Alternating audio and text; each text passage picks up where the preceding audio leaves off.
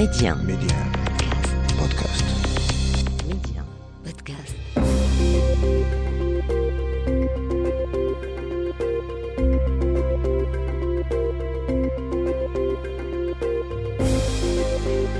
L'Afrique doit faire confiance à l'Afrique et le développement du continent passe par les Africains eux-mêmes avant tout. Voilà pourquoi je vous propose votre émission Coémergence, un rendez-vous qui vous aidera à mieux saisir les opportunités d'investissement et de business dans les économies africaines. Medi 1, Coémergence, Omar Baldé. Bonjour et bienvenue dans ce nouveau numéro de Coémergence. Dans votre émission cette semaine, nous mettons le focus sur ce que l'Afrique et ses voisins du continent peuvent tirer comme avantage de l'initiative Global Gateway. Le Global Gateway est la réponse européenne à l'initiative chinoise de la nouvelle route de la soie. Nous en parlons longuement avec notre invité. Il s'agit du professeur Najib Sherfawi. Il est expert portuaire et maritime. Mais avant cela, dans la rubrique Zoom Express, il sera question du sommet mondial sur le gouvernement ouvert. Il se tient à partir de mercredi prochain en Corée du Sud. Ce sera l'occasion de voir si réellement dans les économies africaines, les gouvernements prêtent une oreille attentive aux initiatives citoyennes pour influencer les politiques publiques. Notre destination éco de la semaine nous mène en Guinée-Conakry. Malgré la situation politique incertaine, les acteurs économiques tentent de relancer l'activité. C'est le cas notamment dans le secteur minier qui accueille son tout premier salon dans ce pays. En fin d'émission, nous ferons un tour à Conakry. Quel est le menu de coémergence? Tout de suite, le développement. Les échos de la semaine. Mais commençons d'abord par les infos économiques de la semaine. Direction l'Éthiopie. L'Éthiopie qui enregistre une hausse des investissements directs étrangers depuis juillet dernier, des IDE estimés à plus d'un milliard de dollars en hausse par rapport à la même période de l'année dernière, selon le gouvernement. Cela malgré la guerre entre l'armée et les rebelles du Tigré qui dure depuis un an. Par contre, au Kenya voisin, les IDE ont plongé de 75% depuis le début de la pandémie du Covid. En 2020, Nairobi n'a attiré qu'environ 500 millions de dollars de flux d'IDE, soit une forte baisse par rapport aux 2 milliards de dollars enregistrés avant la pandémie. Quant au Nigeria, en plus d'attirer les IDE, la première puissance démographique et économique du continent se veut désormais une destination de tourisme médical. À ce propos, un centre médical africain d'excellence y verra bientôt le jour. Cette structure médicale est censée fournir des soins de santé de classe mondiale à travers le continent. Les travaux de sa construction viennent de démarrer. Son ouverture est prévue en 2024. Le projet est soutenu, entre autres partenaires, par la Banque africaine d'import-export, Afreximbank. Enfin, notez ce rendez-vous vendredi et samedi prochain se tient à Istanbul. Le très attendu sommet entre la Turquie et ses partenaires africains, ce sera l'occasion pour Ankara de chercher à renforcer sa présence et son influence en Afrique, armement, agriculture, infrastructure, mais aussi investissement. Il sera question de tout cela avec pour objectif d'augmenter le volume des échanges commerciaux entre la Turquie et l'Afrique qui s'est chiffré à plus de 25 milliards de dollars en 2020. Zoom Express. Un événement s'ouvre dès ce mercredi en Corée du Sud. Il s'agit du sommet mondial sur le partenariat pour un gouvernement ouvert, une initiative lancée il y a une décennie maintenant. Elle vise à renforcer la contribution des citoyens dans la gestion des affaires publiques. Le Maroc en fait partie, à l'instar de nombreux autres pays africains. Justement, est-ce que la contribution des citoyens à la gouvernance est prise en compte sur le continent? Parlons-en avec Tariq Neshnash. Il est le coordinateur du partenariat pour un gouvernement ouvert pour la région Afrique et Moyen-Orient. Bonjour Tariq Neshnash. Bonjour Omar. Alors, euh, tout d'abord, parlez-nous de la participation africaine à ce sommet, donc sur le gouvernement ouvert. Avec plaisir. Alors déjà, pour partager avec vous un, aper un aperçu historique, euh, tout a commencé en 2011. lors de l'Assemblée générale des Nations unies, euh, des leaders des gouvernements, de la société civile, se sont réunis pour réfléchir sur euh, comment mieux travailler ensemble pour transformer les idées à des actions réelles et comment transformer les gouvernements pour servir tous les citoyens et pas seulement les personnes les plus puissantes. Sur cette base, l'OGP, Partenariat pour un gouvernement ouvert, est lancé. Aujourd'hui, on parle de 78 pays et 60 16 euh, gouvernements locaux qui ont rejoint cette initiative mondiale et plus de 4000 euh, organisations de la société civile euh, qui font partie de cette initiative. Au niveau, au niveau africain, il y a 14 pays, ou plutôt 15 pays africains, qui se sont mobilisés et ils sont aujourd'hui membres de l'OGP. Une quinzaine de pays africains qui sont membres. Alors, est-ce que la contribution des citoyens à la gouvernance est prise en compte sur le continent, justement? Vous voyez, en fait, euh, sur ces 15 pays, euh, maintenant, sur l'Afrique francophone, on parle du Maroc, la Tunisie, la Côte d'Ivoire, le Sénégal et le Burkina Faso, euh, qui sont tous membres. ces pays, ils ont déjà identifié des bonnes pratiques de participation citoyenne, et là, je, je, cite quelques exemples. Au Maroc, par exemple, on a déjà un arsenal juridique qui, sur la participation citoyenne, les pétitions, les motions, les instances consultatives au niveau territorial. Euh, dans le plan d'action OGP, euh, le Maroc s'est engagé à adopter une nouvelle loi sur la consultation publique. Et là, j'espère que ça va donner une nouvelle dynamique euh, sur cette participation citoyenne. Un autre exemple, par exemple, au Nigeria, mhm. qui est aussi membre de l'OGP, dans l'État de Kaduna, la société civile a travaillé main sur la main avec les autorités pour lancer un programme appelé Les yeux et les oreilles de Kaduna qui permettent aux citoyens euh, de, faire le suivi des différents chantiers de construction et de faire le suivi des dépenses publiques sur ces chantiers, qui a permis à développer euh, les, infrastructures de façon plus transparente et, plus saine. Mhm. Euh, un autre exemple, par exemple, c'est au Côte d'Ivoire, où on a lancé l'université virtuelle de la Côte d'Ivoire, où on applique le concept de la promotion de l'innovation sur la participation citoyenne, où il y a la réflexion de développer des, euh, des approches nouvelles de participation et euh, de mobilisation des citoyens. À part un peu les chantiers qui sont au niveau national, il y a aussi euh, des programmes au niveau des gouvernements locaux. Et là, la région de Tanger, Tétouan, Hussima a aussi lancé, par exemple, un plan d'action d'ouverture qui, qui se focalise sur la dimension de la digitalisation de la participation citoyenne, en Tunisie, euh, huit communes euh, au niveau local ont mis aussi euh, des plans d'action de programme, d'ouverture et de consultation citoyenne. Merci beaucoup. Merci à vous, Tarek Neshnash. Je rappelle que vous êtes le coordinateur du partenariat pour un gouvernement ouvert pour la région Afrique et Moyen-Orient. Vous nous parliez à l'occasion donc du sommet sur le partenariat sur le gouvernement ouvert qui se tient à partir de mercredi prochain en Corée du Sud. Merci à vous. Merci. J'aimerais bien conclure avec un petit message que l'ouverture des gouvernements, c'est un long chantier. La dynamique est lancée en Afrique et on aura besoin de toutes les forces pour y réussir et surtout les médias. Les médias ont un rôle structurant pour vraiment transformer les sociétés et les gouvernements pour être plus transparents, plus redevables et plus participatifs. Le message est passé. Merci à vous. Merci. Les médias donc jouent un rôle important, mais aussi euh, avoir des citoyens sensibilisés exige d'avoir une jeunesse consciente qui développe l'esprit du leadership. De quel type de jeune leader le continent a-t-il besoin?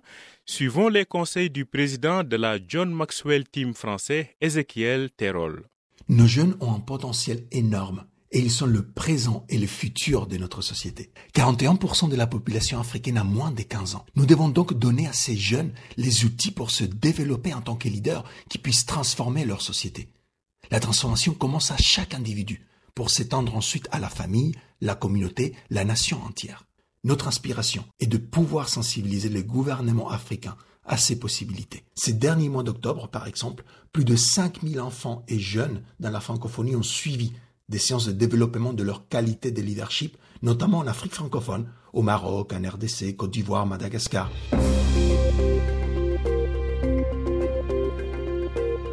Coémergence, l'invité.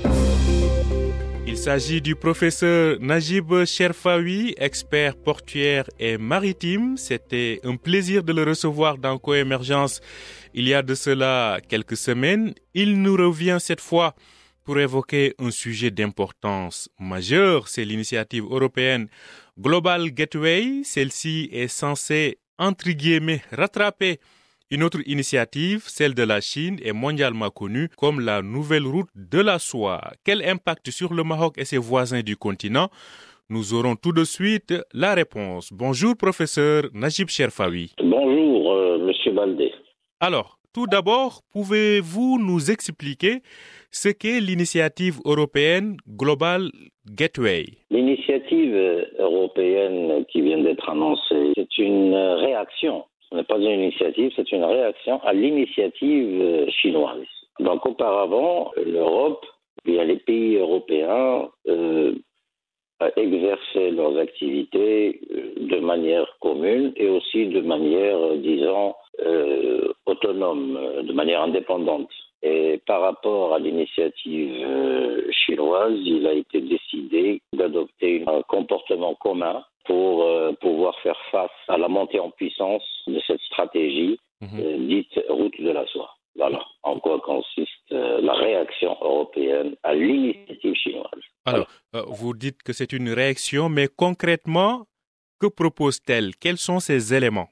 Les éléments, c'est de préserver l'économie des pays européens de manière unifiée.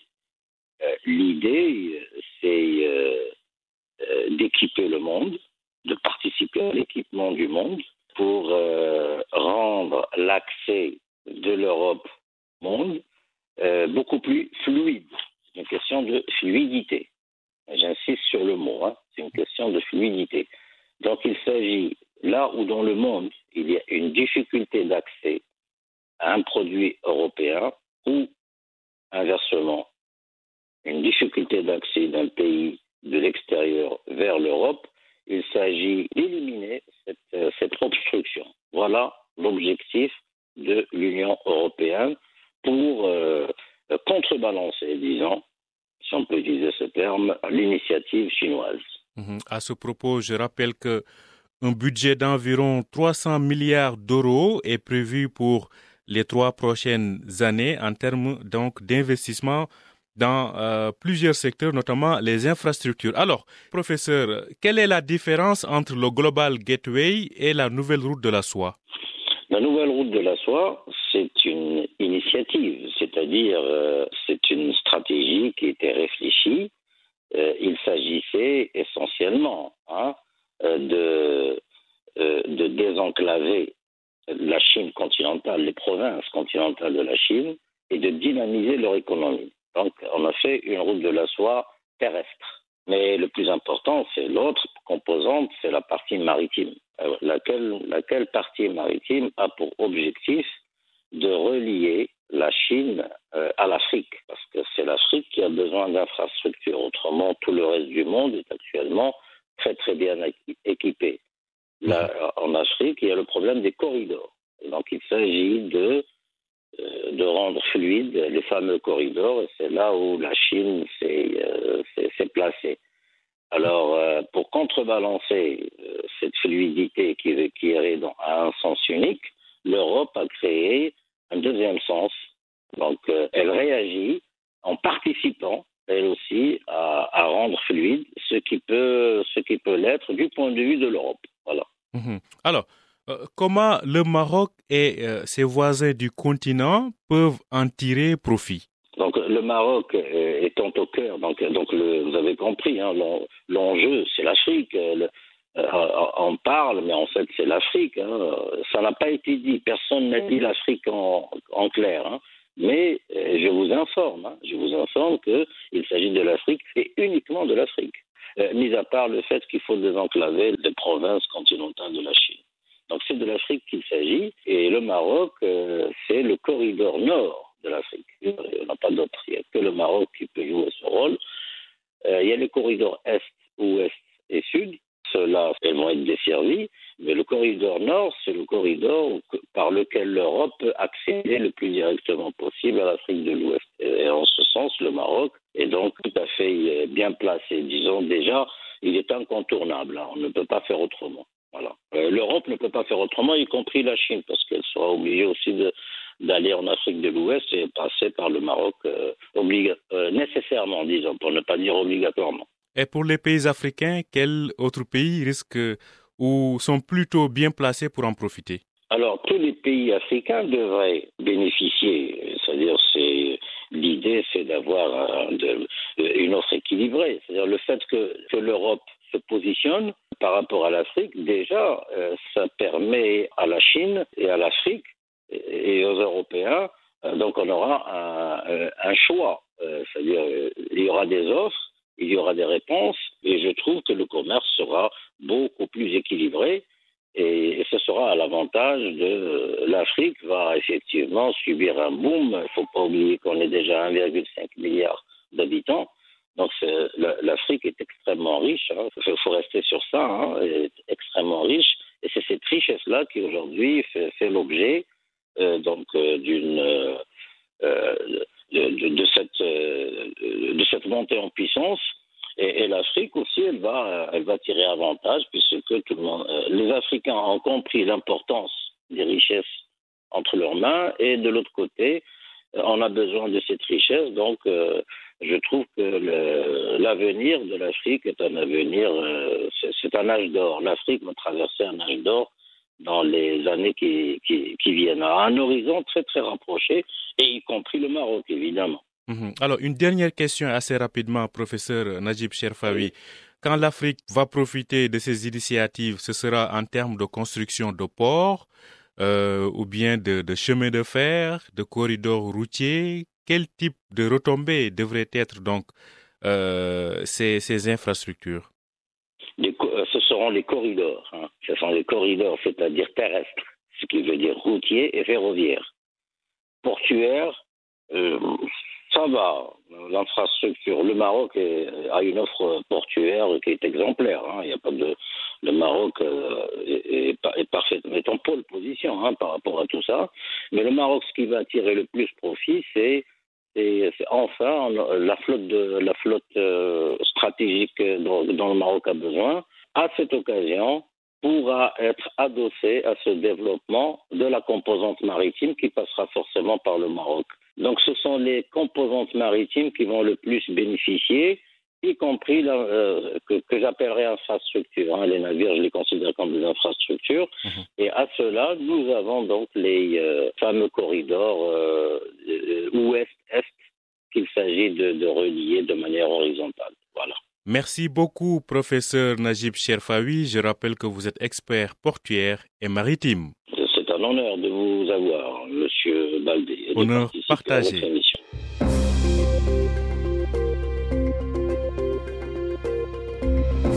Destination Éco. Et nous allons directement en Guinée-Conakry. Sur place, la situation politique est très incertaine, mais les acteurs économiques tentent de relancer les activités. La Guinée est l'un des pays les plus riches sur le plan minier. Justement, le pays accueille à partir du 21 décembre donc son premier salon dédié au secteur minier. Son promoteur, Seko Omar Sissé, nous liste les secteurs porteurs de l'économie guinéenne. On l'écoute. Aujourd'hui, euh, pour les secteurs effectivement les plus attractifs, en Guinée, nous avons quand même toujours le secteur euh, des mines, c'est-à-dire qui est aujourd'hui une locomotive euh, du développement économique de la Guinée. Nous avons également euh, le secteur agricole, car nous avons des terres très fertiles et vraiment euh, propices à toutes sortes d'agriculture. Et nous avons un secteur qui est très bien organisé à travers euh, les différentes coopératives qui sont mises en place à travers des politiques de développement économique, surtout sur une stratégie que l'État a mis en place dans son PNDS sur la politique de développement rural. Nous avons aussi euh, le secteur industriel qui prend une grande place à date d'aujourd'hui dans ce, dans, ce, dans ce point d'investissement. Donc, c'est un secteur qui est aussi organisé et que le gouvernement est en train de mettre en place des stratégies pour permettre aux personnes qui veulent investir effectivement dans ce domaine industriel de bénéficier de tous les atouts qui peuvent euh, aller avec. C'est-à-dire, par exemple, avec la création d'une agence comme la GESPI, qui est une agence de gestion des parcs industriels. La GESPI, au fait, euh, aujourd'hui, crée les parcs industriels et permet aux gens de pouvoir investir là, sur ces parcs-là. Nous avons également le FODIB, le FODIB qui est un fonds d'investissement pour le développement industriel et surtout pour euh, les personnes, des start-upers, disons euh, les entrepreneurs qui veulent évoluer dans, dans ce domaine-là, qui a eu effectivement une bonne cote. Il y a également un programme qui est lancé par euh, l'ONUDI, qui est un qui le Centre des Nations Unies pour le développement industriel, qui accompagne la République de Guinée dans sa politique du programme pays. Donc, euh, qui a aussi un, programme qui va vraiment dans le domaine industriel. Et aujourd'hui, nous avons un parc industriel qui est très développé et qui suit euh, l'actualité, disons, qui se métamorphose et qui s'adapte euh, en réalité euh, aux nouvelles technologies et qui met des programmes de, recherche en place, des QRS, donc qui permet également aux, à ces industriels-là de pouvoir être compétitifs et vu l'arrivée de, de la ZLECAF. Merci à vous, Sekou Omar Sissé. Je rappelle que vous nous parliez depuis Conakry. Je rappelle que vous pouvez écouter, réécouter, télécharger et partager Coémergence à partir de notre plateforme Medium Podcast ou sur vos plateformes de podcast habituelles.